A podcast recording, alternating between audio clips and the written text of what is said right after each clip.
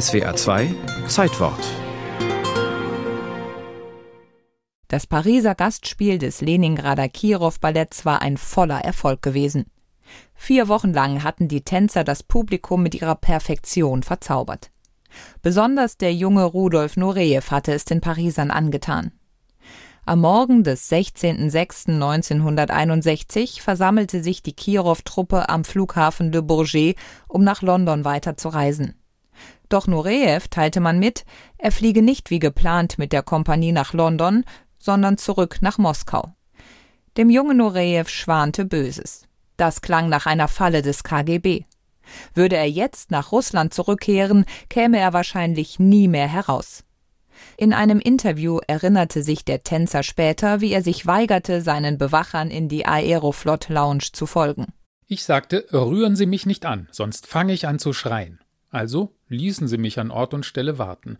Ich dachte, wenn sie mich in einen getrennten Warteraum für sowjetische Piloten oder so brächten, dann wäre keine Kontrolle mehr von außen möglich.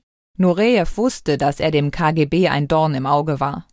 Zwar hatte der Tänzer die Sowjetunion in Paris, wie von der Staatsführung gewünscht, glänzen lassen, doch gleichzeitig setzte sich der 23-Jährige über alle Verhaltensregeln hinweg spazierte alleine durch Geschäfte und Museen, verbrachte seine Freizeit mit Franzosen und kehrte erst spät nachts ins Hotel zurück. Allen Verwarnungen zum Trotz fühlte er sich wohl unangreifbar. Nicht ohne Grund. Die französische Presse feierte ihn als den neuen Nijinsky. Das Publikum lag dem Jüngling mit der exotisch-erotischen Ausstrahlung zu Füßen. Der französische Tänzer Pierre Lacotte beschrieb Noreyevs Pariser Debüt in La Bayadère. Stark und wild wie eine Raubkatze sei er über die Bühne getobt. Die Leute schrien wie verrückt. Ich habe hunderte von Rudolfs Auftritten gesehen, aber nie wieder hat er so getanzt. Niemals.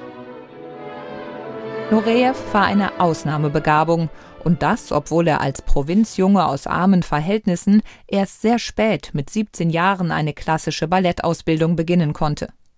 Schon in Paris schien durch, womit Nureyev später das klassische Ballett revolutionieren sollte.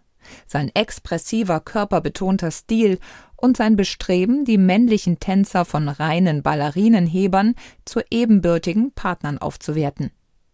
Genauso deutlich zeigte sich allerdings schon sein schwieriges Wesen. Nureyev war oft arrogant, aufbrausend und unfähig, sich ein- oder gar unterzuordnen. Im kommunistischen Regime der Sowjetunion konnte das nicht lange gut gehen. Folgte Nureyevs Überlaufen in den Westen also einem lange gereiften Plan? Vieles deutet eher auf einen spontanen Entschluss hin. Als Nureyev ohne seine Truppe am Flughafen zurückblieb, flehte er seine Pariser Freundin Clara Saint um Hilfe an. Sie meldete den Vorgang der Flughafenpolizei. In einer BBC-Dokumentation schilderte sie die Situation später so.